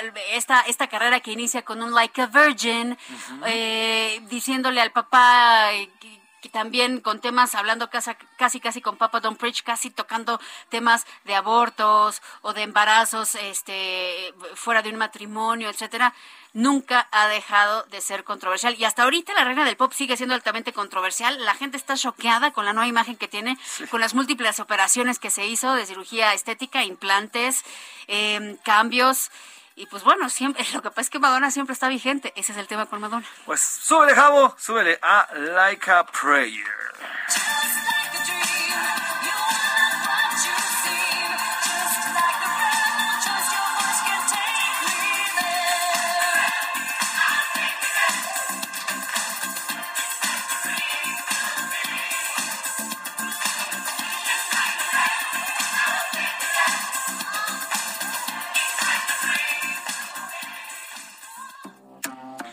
Uy, dos de la tarde con cuatro minutos, ya decía la una, no, dos de la tarde con cuatro minutos y tenemos muchos temas por compartirle en esta segunda hora. Vamos a platicar sobre, a pesar de que hoy comenzó la veda por la consulta de revocación de mandato, hoy el presidente López Obrador pues hizo un llamado a través del púlpito presidencial. Hoy inicia esta veda, una veda que no estamos acostumbrados. Estamos acostumbrados a las vedas electorales, a las vedas de los tres días anteriores antes de la elección, en las cuales, bueno, se vuelve después de prácticamente un mes de campañas políticas, el el fin de semana, jueves, viernes y sábado, hay una veda, un silencio total. Bueno, pues es una veda diferente, es una veda con motivo de la revocación de mandato que se va a celebrar en abril y, e inició hoy, pero el presidente habló desde su conferencia. También vamos a tener una entrevista con eh, en el espacio de Oscar Mota en Deportes con Jonathan Soto, que participará en la categoría de esquí de fondo en la justa invernal de China que inauguraron hoy. Y si usted se perdió, lo que dijimos es que a partir de ya no podemos decir lo que todos sabemos que se llama esta justa invernal de China tenemos que encontrar todos los sinónimos y como lo pedimos en, esta ocasión, en, la ocasión anterior de los Juegos Olímpicos de allá, que no es lo mismo, por favor mándenos un mensaje y díganos ustedes qué proponen, cómo les decimos. Cooperen con esto. En chino se llama Ta In On o algo así. No. Ah, no, ¿cómo se... censura. censura. Oh. algo así. Bueno, también hablaremos, hoy es Día Mundial del Cáncer, hablaremos sobre este problema que no solamente afecta a nuestro país, sino a todo el mundo. Hablaremos cuáles son las nuevas, las innovaciones que hay en torno a la lucha contra el cáncer, cómo podemos evitarlo y bueno, todos eh, estos padecimientos que afectan a los mexicanos. Sí, evitarlo, detectarlo, tratarlo, todo lo que se debe de hacer con esta terrible enfermedad. Así es, además tendremos los deportes, Pris, en el entretenimiento. Híjole, pues les voy a decir lo mismo que ayer, si da hoy tiempo. Sí da, sí da. Es más, ahora que es la semana, si es la semana de la religión, voy a decir, eh, si Dios quiere, oh. les contaré sobre todos los temas que les conté en la semana. Estamos hablando de temas que van desde las nominaciones BAFTA. Ah, esto sí es nuevo. Salma Hayek va a estar se los voy a decir como dicen las cabezas para, para impresionar, y ya después les digo que no era tan así, ¿no? Salma Hayek estará en el Super Bowl. ¡Ah! Ya, ya les diré, ya les daré Pero de espectadora. bueno, pues como ven, tenemos mucha información. Además, vamos a entretenernos. Tenemos la rola de, la semana con los curuleros de San Lázaro, Pepe Navarro y Pepe, eh, Pepe Velarde, que nos van a platicar eh, precisamente de que eh, el tema de la revocación que va con la lana que hay. Y bueno, pues con todo el, con todo el contexto que existe y todo lo que vaya generándose a lo largo de este día. y sin más, vamos con las preguntas, las opiniones de hoy. Les preguntamos sobre la vacuna patria, si usted le entraría, están convocando el COVID, eh, otra ronda de voluntarios para la segunda fase de las pruebas que están haciendo. Tienen que ser mayores de edad, ser residentes de la Ciudad de México, tener, por, ejemplo, por supuesto, el esquema completo de vacunación, que son vacuna 1, vacuna 2, y los van a compensar con viáticos, eh, pruebas PCR y también con eh, algunos temas de seguro social. ¿Usted le entraba o no le entraba? Y la otra pregunta fue. Así es, la segunda pregunta que hicimos en esta, en esta tarde de viernes, bueno, pues sobre estos incidentes que en esta semana han sido pues más de lo normal, estos atropellamientos, y mire, ya vimos otro también en la, en la caseta de Palo Blanco, allá en Guerrero, son eh, estos atropellamientos que se han dado en los últimos días, si las autoridades están aplicando o no las leyes, si son laxas estas leyes para los automovilistas imprudentes o los que intentan eh, ya de plano en un ataque directo atropellar a las personas. ¿Qué opina también de estos temas? Hola, Príncipe Pepe, no escuché las preguntas, pero les mando un gran saludo. Ánimo, que ya es viernes. Víctor Cruz lo dice desde Tulancingo, Hidalgo. Saludos para Tulancingo. Un, abrazo, querido Víctor. Saludos a Tulancingo, allá a Hidalgo. Excelente viernes y buen fin de semana. En referencia a la vacuna patria, no, no me prestaría como conejillo de prueba. Escribe Eduardo Herrera, pues es la opinión de Eduardo Herrera. que aquí em, no sería conejillo, sería ganso de prueba. por aquí se ríen y dicen, ja, ja, ja, no sabe a qué generación pertenece, ya quiere ser ruco. ¿Eh? Te están diciendo, Eso, chavi chavi. Soy del 85. Los chavos rucos son de 40 para arriba. Jarabe ah, de palo es de chavos rucos, por ejemplo, y pone, ja, ja, ja, ja, ja, ja. bueno, entonces soy jovenazo. No son de ruc, yo siempre digo, no son de rucos, somos rookers, o sea, rockeros bueno, usted entendió. Por acá, buenas tardes. ¿Podrían subirle un poco al volumen de la transmisión por internet? Se escucha muy bajo. Gracias por tu mensaje. Ya lo revisamos con ingeniería y nos contestaron que los procesos están bien, que todo está bien. Entonces, probablemente sea un tema del dispositivo en donde estés escuchando. Ahí chécale bien. Saludos a todo el equipo de Héctor Ciudad de México. No es propiamente solo un tema de conductores y atropellamientos, es un tema de incremento de la agresividad social de estos tiempos de mayores frustraciones, desigualdad, polarización. Em, y estas son estas opiniones, pues sí, tiene mucho que ver. Sí, tiene, tiene mucho que ver. ¿Cómo se llama? Perdón, ¿la de escuchar? Ah, Héctor de la Ciudad de México. Héctor, tienes toda la razón. Nos hemos vuelto no, intolerantes. Lo que le sigue al volante, ¿eh? Ya por cualquier cosita de nada, cualquier cosa, ya. Bueno, deja, deja, deja tú de bajarte y agarrarte. Ya pistola y vámonos, pum. Ay, no. O sea, sí nos tienes toda la razón, Héctor. Es un tema de intolerancia al volante, no solamente entre conductores, sino también del conductor al peatón, del conductor al ciclista, del conductor a los al policía, también, porque como escucho, eh, hay un policía y hay tráfico y está tratando, que no nos gusta mucho cómo lo hacen, ¿verdad? Tratando de como desahogar esa y cómo pasan y les mientan, ya saben, the mother a, este a los policías. Entonces es, es aquí es insultar a todos. Aquí es nadie tiene la culpa. Yo no tengo la, no estoy haciendo nada malo. Déjame en paz. O sea, no hay que bajarle tres rayitas de verdad. Vibremos alto, positivo. Libérense del yugo, señoras, señores, al volante. Por favor, es viernes, relájense y bueno, disfruten, tranquilos. Bueno, pongan a la una, eh, diviértanse, infórmense y relájense, respiren. La vida es mucho más que un alto, mucho más que un rebase, mucho, mucho más, que, tres segundos, José Luis. ¿Qué ganan? Tres segundos. A veces el entrar primero antes que el otro son tres segundos. Y lo más chistoso es que te lo vas a encontrar otra vez en el semáforo. Otra vez ahí van a estar los dos igualitos al mismo que le hiciste el entripado. Entonces, ya, no importa. Bueno, soy Marcos de Guadalajara. que la vida va lenta. Creo en México, pero no creo en la 4T, por tanta mentira y engaño, por eso no me pondría la vacuna patria. Por acá, amigos, estoy triste ya que me vacunaron la tercera dosis con Sputnik y no podré entrar a Estados Unidos. No, ojo, ojo, ojo. Estados Unidos no te está pidiendo el boost, está pidiendo el esquema de vacunación completo. Entonces, si tú tienes el esquema de vacunación completo, eh, previas que no sean Sputnik, pues ahí está, ¿no? Exactamente, no te preocupes. Eh, si, ahora, si tienes tus dos previas Sputnik, pues sí, no vas a poder estar ahora, y a Europa. Si vas a ir a Estados Unidos, no más que pasen cuatro meses, pues ponte un refuerzo de las que acepta el mundo.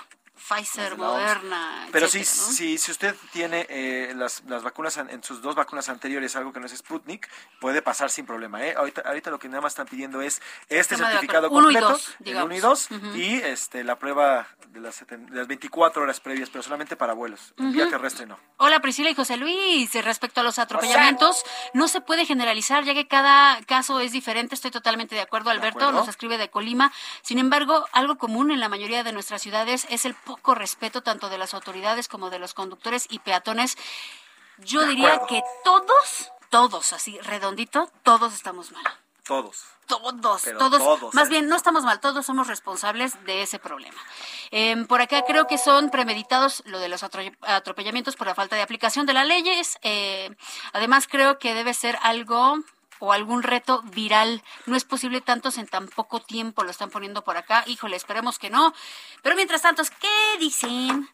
Hay que corroborar, hay que corroborar eso porque sí, sí está, está muy extraño el hecho de que hayan, eh, es que por eso Que parece haciendo- que lo estás cazando, Por ¿no? eso, por eso estamos haciendo la pregunta el día de hoy, porque sí, las imágenes Ah. que se han difundido en redes sociales es porque eh, se ve prácticamente que los están cazando. O sea, eh, la, la moto, el caso de Iztacalco, por ejemplo, la moto va orillada y este y esta camioneta literalmente lo va cazando y pum, viste. Por eso es que la pregunta de hoy. O sea, si dice algo, Pris. Oye, sí, nos están mandando ya este recomendaciones para cómo referirnos a los juegos invernales A ver. chinos y por acá dice y sí, pues en español al menos no está esta prohibición de pronunciar en inglés porque dice para la justa invernal de China yo digo que lo digan como los J O D y me voy a saltar a China, no voy a decir lo que sigue porque tal vez puede ser que esté mal, pero sí puede ser los J O de China. Pero es que parece que dices J.Lo. Jennifer López. Pues está re bien, los J-Lo de China. Los J-Lo, los J-Lo. Bueno, así vamos a decir. Saludos a Luis y Pris, hacen que no extrañemos tanto a Chava, lo dice Alex Sánchez. Muchas gracias y fuerte saludo a Alex Sánchez. Gracias por tus propuestas. Saludos, Alex. Los Abrazo, atropellamientos Alex. Son culpa de Calderón, según AMLO, lo dice eh, Miguel Ramírez del Estado de México. Y alguien más está escribiendo, pero Typing. Bueno, buenas bien. tardes, los jovenazos. Por lo de los chavos rucos somos los de 40 para arriba. Saludos. Y ni siquiera, ¿eh? Yo diría que son de 45 Ay. para 50, pero bueno. Y Rub dice, bueno, ¿cuántos años tienes, Rub? ¿44? 48, ah, mira. ¿Qué? ¿Eh? Oye, Rubén. No es si eres, eres tragaños. tragaño.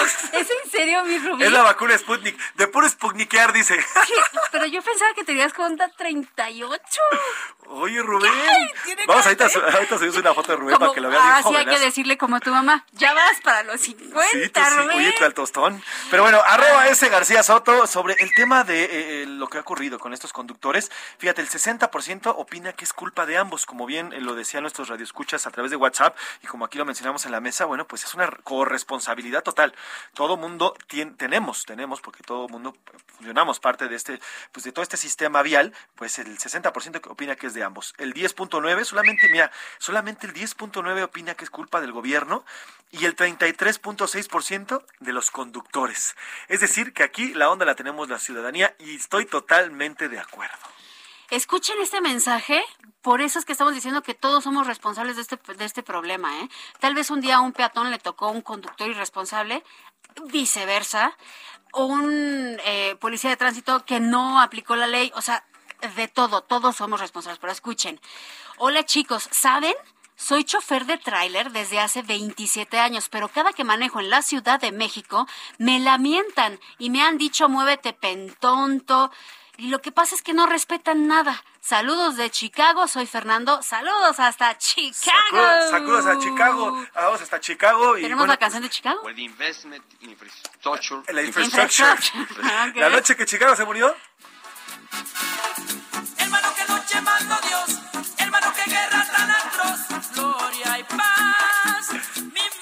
Eso, buena rola, buena rola. Y sí, tienes toda la razón. Eh, la- incluso hay un dicho, muy mal dicho, por cierto, pero por ahí dicen que si sabes manejar en la Ciudad de México, sabes manejar en cualquier parte del mundo. Y eso es que porque de verdad es un tema salvaje. Salvaje, que cómo se maneja aquí, no se respeta nada. No, o sea, incluso. Fíjate que no llegamos a lugares eh, como Italia. Italia es como es muy famoso precisamente por eso en cuanto a aventar desde carros y motos y no sabes de dónde te va a llegar. En un peatón dicen que es peligrosísimo, por ejemplo, Roma. Pero te voy a decir algo, Italia por la com- por la, este, la- la- lo complicado de sus calles, porque hay muchas pequeñas callecillas, sobre todo que bajan des- des- desde Roma hacia el centro de Roma. Pero aquí, por ejemplo, y, te- y tengo una anécdota reciente con mi hermano que vive en Canadá, ya tiene ya tiene muchos años viviendo, acaba de venir apenas hace poquito, y bueno, pues él gustaba de manejar aquí en la Ciudad de México. Gustaba. Gustaba. Ya Y no te digo- gusta. te digo que te digo que gustaba porque cuando vino, ahora que vino recientemente, eh, al, al incorporarse a circuito, a circuito interior, dijo, "No, no puedo. No puedo con la gente cómo está manejando, no puedo." De plano decidió orillarse, salirse y me dijo, "Maneja tú." Yo no puedo. No, es que es imposible. A Porque ese grado. bien lo dijiste, nadie respeta nada, nadie se da el paso, nadie se frena, nadie esto y el otro. Oigan, rapidísimo, debutamos hoy San Luis Potosí, esta frecuencia en donde nos escuchan en 96.9 FM y debutamos así. Yo soy de San Luis Potosí.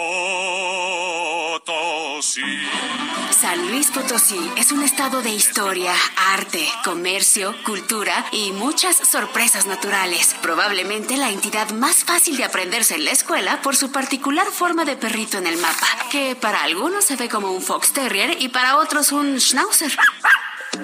La zona del estado fue habitada por indígenas dispersados tras la destrucción de Tula. Con el tiempo, la región se formaba por distintas culturas como los chichimecas o los guachichiles. Los últimos la nombraron Tangamanga.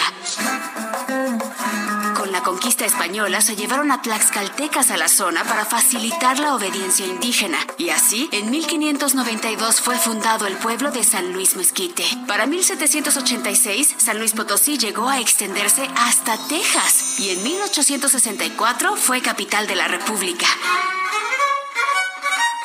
Este maravilloso estado, de poco más de 60.982 kilómetros cuadrados, tiene escenarios naturales alucinantes a lo largo de todos sus 58 municipios. Y está la Sierra Huasteca, cascadas, lagunas, grutas y escenarios no tan naturales, pero espectaculares, como un jardín surrealista en el pueblo mágico de Gilitla o el pasado minero en el también pueblo mágico Real de 14.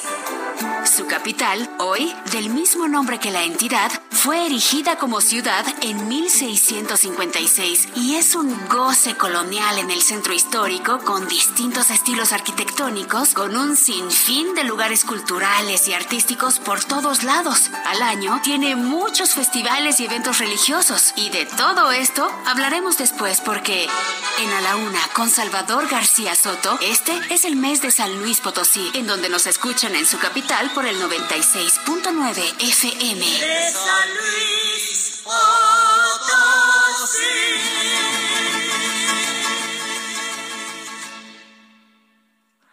Dos de la tarde, 19 minutos. Hay que San Luis Potosí. Oiga, y vamos a dar un giro al timón. Vamos a cambiar de tema. Hoy es Día Mundial del Cáncer. Fue establecido por la Organización Mundial de la Salud en 2010 con la finalidad de fomentar acciones de prevención y detección oportuna de este mal que afecta a millones de personas y que también forma parte de la lista de las principales causas de muerte de mexicanas y mexicanos en, en nuestro país. Para hablar del tema, para hablar sobre el cáncer, sobre este día y la importancia y todo lo que conlleva este tema que millones de mexicanos viven, saludo en la línea y le agradezco que nos tome la llamada al doctor Francisco Holguín. Él es director médico para el portafolio de oncología de Pfizer México. Doctor Francisco, ¿cómo está? Buena tarde. Buenas tardes, doctor.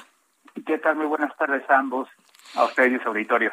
Gracias. Eh, doctor, ¿cuál es el impacto del cáncer en México? Mira, Específicamente. eh, específicamente lo que te puedo decir es que a través de Globocan, que es una herramienta que nos da los datos más recientes de casuística en México, vemos que en 2020 en México hubo cerca de los 190 mil nuevos casos de cáncer en la población mexicana y de estos el más frecuente fue cáncer de mama, que ocupó casi 30 mil nuevos casos en 2020 y, uno, y una casuística de casos de casi 8 mil muertes en este mismo año, seguido del cáncer de próstata, que son los dos cánceres más comunes en nuestro medio. Y otro muy importante y no descartar, como por ejemplo es el cáncer de pulmón, que se encuentra en los primeros 10 cánceres, con una casuística de casi arriba de 7 mil casos al año, pero también mortalidad por arriba de los 7.500 casos. Ahora, doctor, tenemos que hablar de este tema porque el COVID ha afectado, pues, a to- no, no nada más a las personas que se contagian de COVID, sino a las personas que tienen otras enfermedades. ¿Cómo se vieron afectados los pacientes con cáncer durante y en estos momentos que estamos viviendo de la pandemia? Es una muy buena pregunta y una publicación que ocurrió eh, en la revista Llama, una revista médica de alto impacto, a través de Llama Network, publicaron que específicamente en México hubo una reducción de casi de la mitad de las consultas médicas en pacientes oncológicos. El dato exacto que mencionas es que hubo una reducción del 47% de consultas hacia los oncólogos, lo cual esto pues traduce obviamente impacto en, la- en el curso de la enfermedad de los y las pacientes. ¿Cuáles son los factores de riesgo más comunes, doctor? Eh, mira, los vamos a englobar en dos factores de riesgo. Podemos decir los que son factores de riesgo no modificables y los factores de riesgo modificables. Los factores de riesgo no modificables, te, pongo dos como ejemplo. Uno es la edad.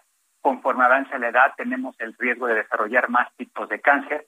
Y otro es en la parte de la familia, es decir, si algún familiar tuvo algún cáncer, esto aumenta la probabilidad o el riesgo, pero no es sinónimo de que se hereda. Eso lo quiero dejar muy claro. Y de los factores de riesgo que son eh, modificables, el más común tenemos, por ejemplo, el tabaquismo, que este se asocia no solo a cáncer de pulmón, también se asocia a cáncer de piel, a melanoma, cáncer de vejiga, que es un factor modificable y no se diga la alimentación y los hábitos eh, de, actividad física.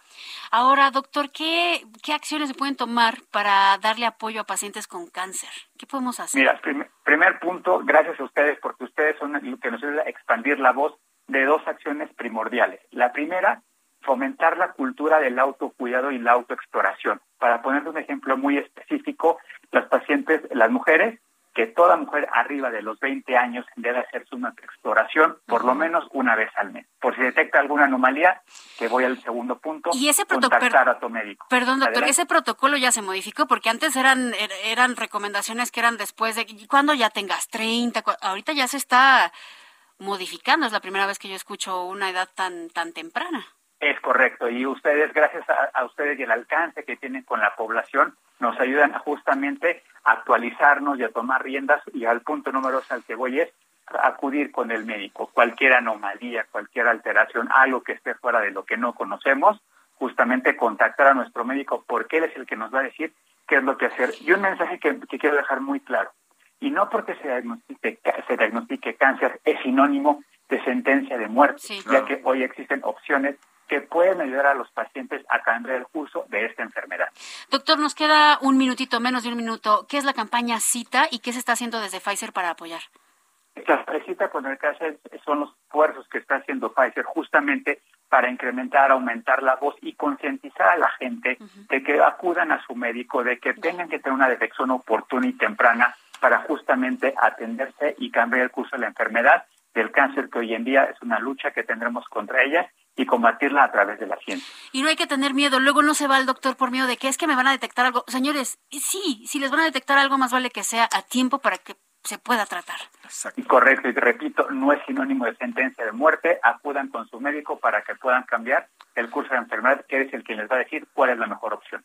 Importantísimo, importantísimo lo que nos comenta. Doctor Francisco Holguín, director médico para el portafolio de oncología de Pfizer México. Gracias por estos minutos. A ustedes y a todos los editores. Muy buena tarde. Gracias, buena tarde. Doctor. Vamos a una pausa, Pris. Regresamos aquí a la, Revísese, por favor. a la una con Salvador García Soto. A la una con Salvador García Soto. Regresamos. Ya estamos de vuelta con A la una con Salvador García Soto.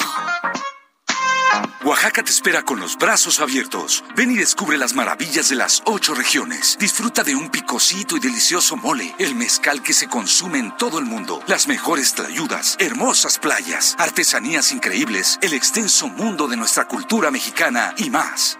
Visítanos y vive la experiencia. Tenemos un lugar adecuado para ti y tu familia. Estamos listos para recibirte con todas las medidas de prevención. Oaxaca lo tiene todo. A la una, con Salvador García Soto. Bienvenido a tu dosis de buenas noticias. Mi nombre es Soy la Alegría. Egresados de las carreras de física, matemáticas, biología y química de la UNAM unieron sus conocimientos para desarrollar un biosensor que permite detectar el virus que nos aqueja por medio de pruebas PCR de una manera mucho más económica, pero igual de precisa que cualquier prueba similar. A través de su gaceta, la UNAM informó que, con la finalidad de llegar a zonas donde no hay recursos ni laboratorios médicos, que ayuden a detectar los contagios por este virus, el grupo de 30 científicos universitarios decidió explorar otras formas para así lograrlo. Muy bien ahí, UNAM. ¡Go ya! con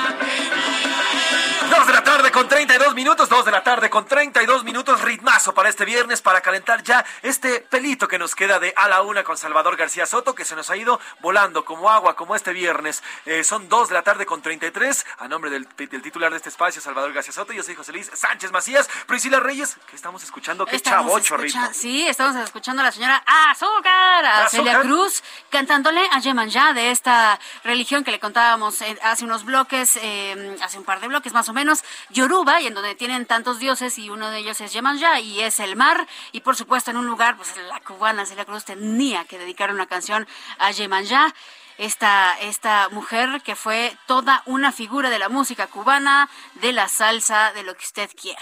Vamos a escuchar, súbele, Javo.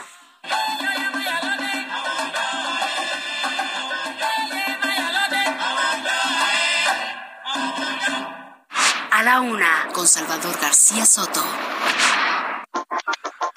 Dos de la tarde con 34 minutos me aventé mi paso de Tongolele mientras, mientras escuchábamos esta rola de Celia Cruz. De Ninón Sevilla. Exactamente. Oigan, eh, si quieres bajamos un poquito la música, querido Javo. Les voy a platicar, hace, estábamos platicando al inicio, Pris, de esta segunda hora sobre lo que comentaba el, el, público, lo que comentaban nuestros radioescuchas sobre la falta de empatía por parte de no solamente los conductores, sino de las personas, de todos, que ya es un tema de qué no, diablos nos está pasando. Hay un video que está circulado en redes sociales que ocurrió ayer. Eh, se trata de un accidente en la carretera Jalapa-Perote, allá en Veracruz. Un tráiler que transportaba algunos productos, entre ellos, bueno, productos de abarrotes y demás. Mercancías. Mercancías, etcétera. Se vuelca sobre esta, sobre esta carretera. Eh, en las imágenes, ahorita los vamos a subir en redes sociales, se ve como, pues al menos una veintena de personas están robando los productos, pero eso no es lo grave, Pris. Si eso fuera grave, bueno, eso no es lo grave. Aquí lo grave es que en la cabina el chofer agoniza, está muriéndose.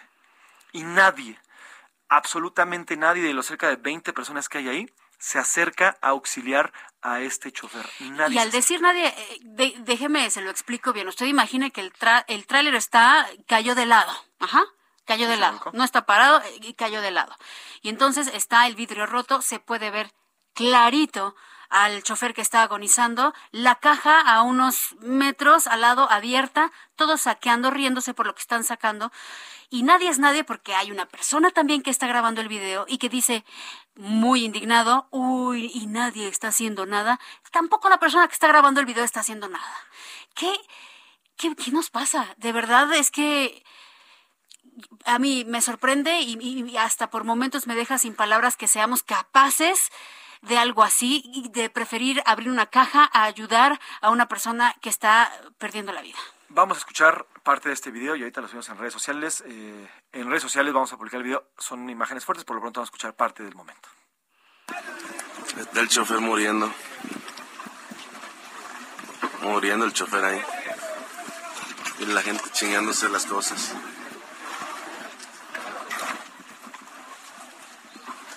Ve el camión, este tráiler volcado, la gente saqueando la caja y el chofer muriendo. Está destrozada la cabina, el chofer muriendo. Más minutos después, eh, lamentablemente fallece el chofer. Y eso nos hace preguntarnos: no hay gobierno, no hay. Esto no es cuestión de un presidente u otro, un partido u otro, un eh, movimiento político u otro, un gobernante u otro, una autoridad u otra. No, estos son los mexicanos. Estos somos nosotros. Esto es la sociedad. La sociedad que está totalmente pues desvinculada del ser, del otro ser, de la otra persona. Les importa más robarse, literalmente robarse un artículo de un tráiler que ayudar al prójimo, a otro mexicano. Esto no es culpa, señora, señor, esto no es culpa de ninguna autoridad, es culpa nuestra, es culpa de los mexicanos. Y no entiendo qué demonios nos está pasando en esta sociedad. A la una, con Salvador García Soto. Vamos a otro tema, vamos hasta Guadalajara, Jalisco, porque ya le adelantábamos aquí las, eh, no, a inicios de esta semana, aquí nos informaba Mayeli Mariscal, nuestra corresponsal allá en eh, la zona Tapatía, de la renuncia del fiscal Gerardo Octavio Solís. Renunció como fiscal general de este estado, luego de que dijera que fue por temas de salud. Bueno, pues ya hay quien sustituya a este fiscal, ya hay un nuevo fiscal allá en la entidad jalicense y Mayeli Mariscal nos tiene la información. Maye, ¿cómo estás? Buena tarde. Hola, ¿qué tal, José Luis Priscila y a todo el auditorio? Muy buenas tardes. Pues ya el día de ayer, finalmente, el Congreso del Estado ratifica a Luis Joaquín Méndez Ruiz como el fiscal general de Jalisco. Ya eh, tomó también, se le rindió eh, la protesta y, bueno, ya eh, incluso dio algunas de sus primeras eh, declaraciones ya como fiscal, entrevista a medios de comunicación, en donde se comprometió a seguir la línea, la estrategia en materia de seguridad que venía eh, pues realizando Gerardo Octavio Solís Gómez quien, como mencionas, renunció el pasado martes por cuestiones de salud. Y es que, eh, pues bueno, eh, Méndez Ruiz también forma parte o formaba parte, eh, pues desde un principio de esta estrategia, de este proyecto encabezado por Solís Gómez. Él se desempeñaba como fiscal ejecutivo en la Fiscalía de Jalisco y bueno, ahora eh, como fiscal general pues dijo que estará en aproximadamente dos semanas haciendo esta revisión, sobre todo para ver de ser necesario algún ajuste en la estrategia, algún ajuste sobre todo eh, pues en los cargos. Se tendrá que nombrar también al nuevo fiscal ejecutivo que ocupe eh, su espacio y pues también, aunque dijo que la estrategia ha funcionado hasta estos momentos, ha habido pues diversos comentarios, incluso por parte de legisladores locales, de algunos organismos de la sociedad civil, en donde pues destacan estos temas que todavía son grandes pendientes en Jalisco, como es la desaparición de personas, este tema también de feminicidios, el hallazgo de fosas clandestinas cada vez eh, con mayor frecuencia y sobre todo en las zonas metropolitanas ya habitacionales también incluso en algunos lugares. Y pues bueno él dijo que se estará eh, haciendo esta revisión en aproximadamente dos semanas y se estará haciendo público en caso de que haya algún ajuste en la estrategia o algún nuevo nombramiento. Así es que pues ya en Jalisco tenemos eh, nuevo fiscal eh, general. Y por cierto también eh, compartirles que ya se giró la orden de aprehensión al ex magistrado José de Jesús Covarrubias Dueñas y que pues también hay una eh, ficha roja de Interpol en espera de que no eh, pues huya de, del estado. Hasta estos momentos no ha sido localizado, no se eh, presume que ya haya salido de Jalisco, sin embargo, pues bueno, esta ficha está activa y en espera de ser eh, localizado.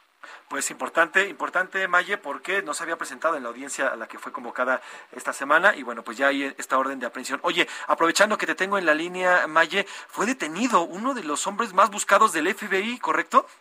Así es, y fue en Zapopan en donde se localiza, no hubo eh, pues ningún acto de violencia, fue todo, eh, digamos, de forma tranquila y como bien mencionas, uno de los 10 más buscados en Estados Unidos y es que eh, pues cometió actos en donde asesinó varias personas y pues eh, ya en estos momentos está llevando a cabo todo el trámite para extraditarlo a Estados Unidos y pues que rinda cuentas de estos delitos.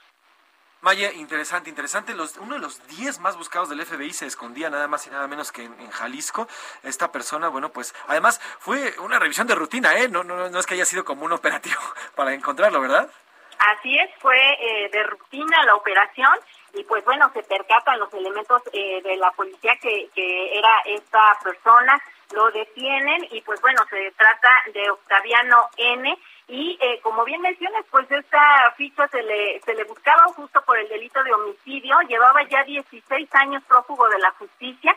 Y pues bueno, en el municipio de Zapopan es donde lo localizan.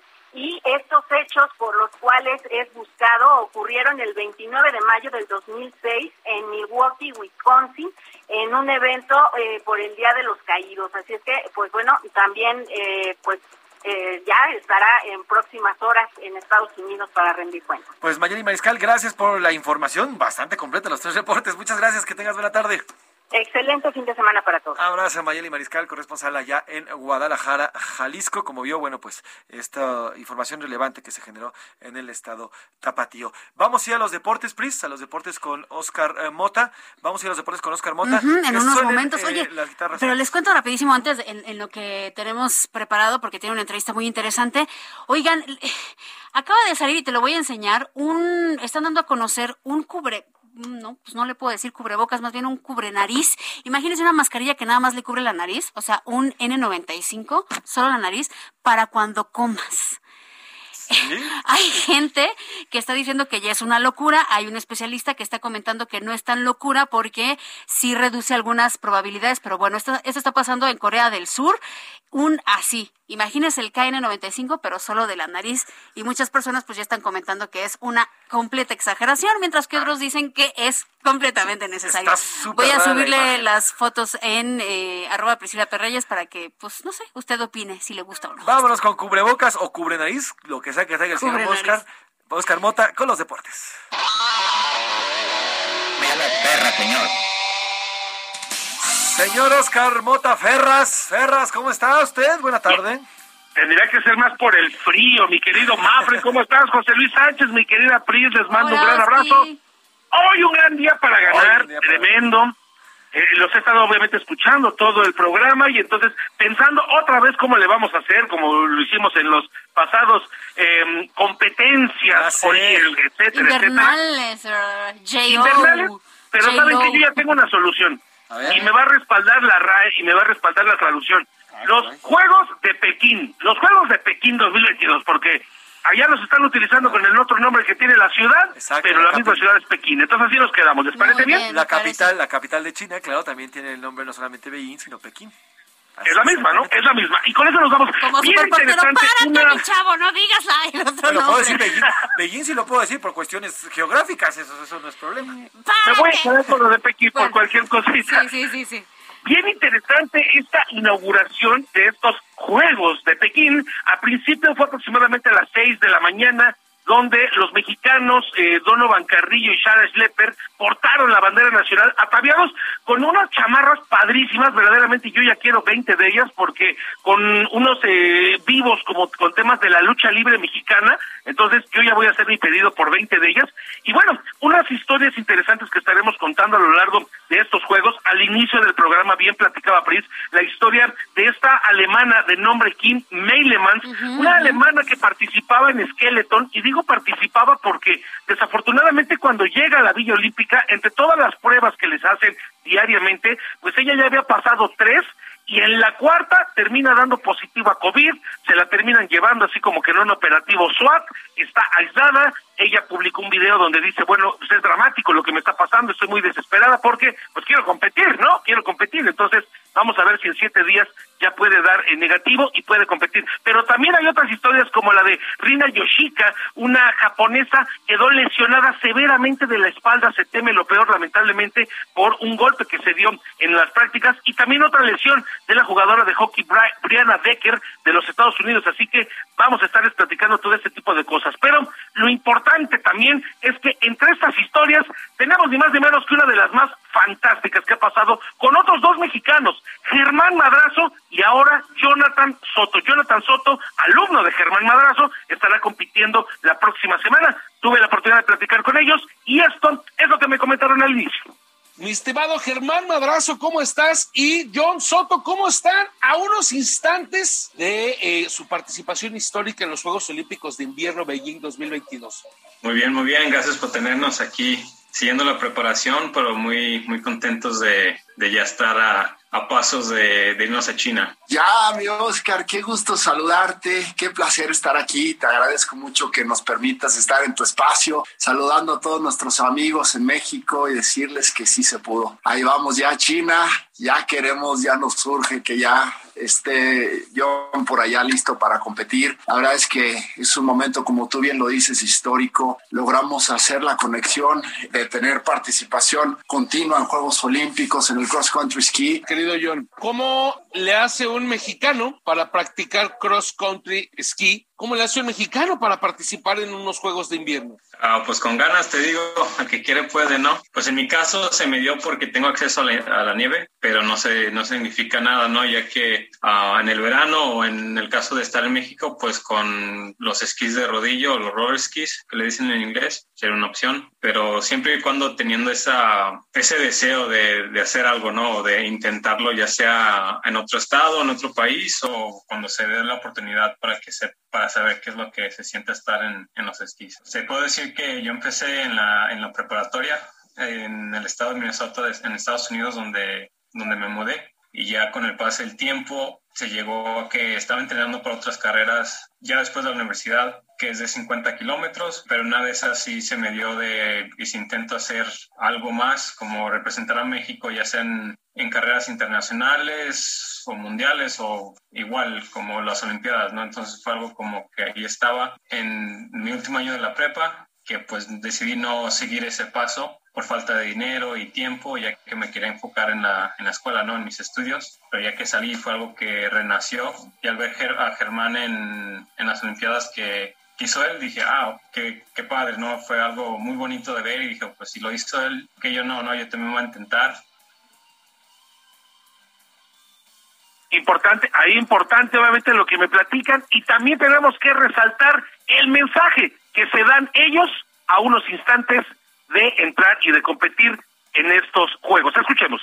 ¿Qué le dice este John al John que terminará su competencia? Que todavía no sabe cómo va a terminar, que todavía no sabe cómo va a terminar, no sabe todavía lo que va a pasar, pero ¿qué, mensaje de este John le gustaría dejarle que vea a este próximo John que terminará su competencia en unas semanas? Yo diría que todo ese sacrificio, todas esas horas de entrenamiento, todo ese apoyo que dio a, a la carrera, ¿no? Todo, toda esa energía. Bueno, ese resultado de la carrera fue resultado de, de, todo, ¿no? Y de todos, de todo el apoyo que he recibido, de todo el apoyo que, me han dado y que todo el esfuerzo fue fruto de una meta, y no solo una meta, un, un sueño que, que, de los más bonitos por fin se cumplió. Muy bien merecido y, y yo creo que será todavía a celebrar.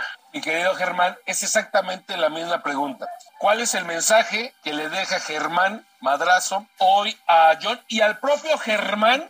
Que por favor, campeón, disfrutes cada momento. El trabajo duro ya lo hicimos, la preparación ya está hecha. Nada, nada que hagamos en las próximas semanas va a cambiar. Este es momento de disfrutar, este es momento de tomar, después de tanto que has puesto, de tomar y de disfrutar y de vivir este momento. Vas a representar a México, vas a representar a todo un país que está atrás, que te quiere ver triunfar, vas a representar a tu familia y vas a representar este equipito que hemos formado, esta hermandad que hemos formado. Quiero decirte que estoy muy orgulloso de ti y que lo único que quiero, lo único que quiero es que disfrutes esa carrera y que cuando termines tengas una sonrisa de oreja a oreja y estés muy orgulloso de lo que has logrado.